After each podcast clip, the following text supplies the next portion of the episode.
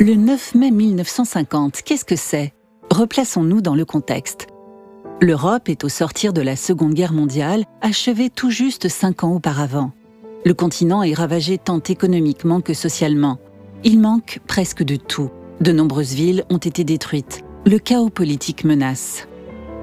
Les Américains sont sortis grands vainqueurs de la guerre. Appelés par les Européens et contrairement à leur projet initial, ils décident de ne pas se retirer d'Europe par crainte du risque de subversion communiste.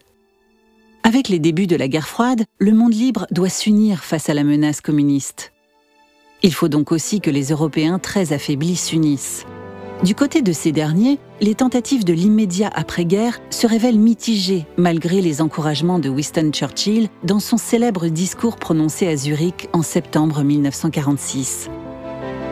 Le 10 mai 1950 est prévue à Londres une réunion capitale entre Américains et Européens.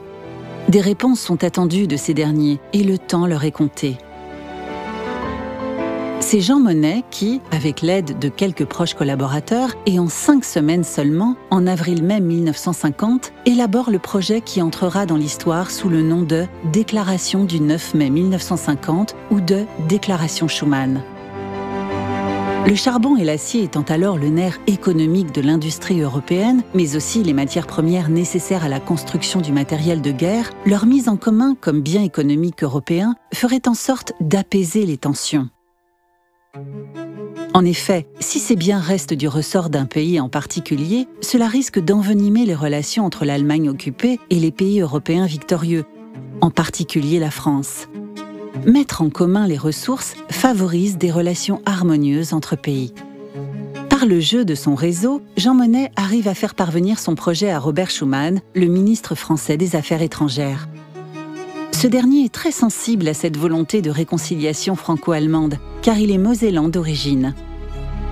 Ballotté par l'histoire, il a subi durant sa vie plusieurs changements de nationalité. Trouvant le projet concret de monnaie excellent, il présente celui-ci le 9 mai en fin de séance du Conseil des ministres. Il semble que ses collègues l'ont approuvé sans vraiment y prêter attention. Dans la soirée du 8 mai 1950, Robert Schuman avait envoyé son proche collaborateur Robert Michlich à Bonn pour une mission secrète afin qu'il rencontre le lendemain matin Konrad Adenauer, chancelier de la République fédérale d'Allemagne, et lui soumette le projet. Ce dernier est enthousiasmé et donne aussitôt son aval. C'est le 9 mai 1950, dans le salon de l'horloge du Quai d'Orsay à Paris, siège du ministère des Affaires étrangères, que l'on réunit des journalistes. Autour de 18 heures, Robert Schuman prononce une déclaration historique proposant au nom de la France de mettre en commun les productions de charbon et d'acier des membres d'une communauté à créer. Première étape vers une fédération européenne. À 20h, les Allemands acceptent cette proposition et d'autres pays suivent, la Belgique, les Pays-Bas, le Luxembourg et l'Italie.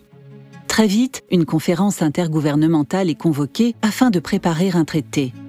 Celui-ci est signé par les six États à Paris, d'où son nom de traité de Paris le 18 avril 1951. Il permet la naissance l'année suivante de la première communauté européenne, appelée Communauté européenne du charbon et de l'acier ou CECA. Cette nouvelle organisation marque les prémices de ce que nous connaissons aujourd'hui comme l'Union européenne.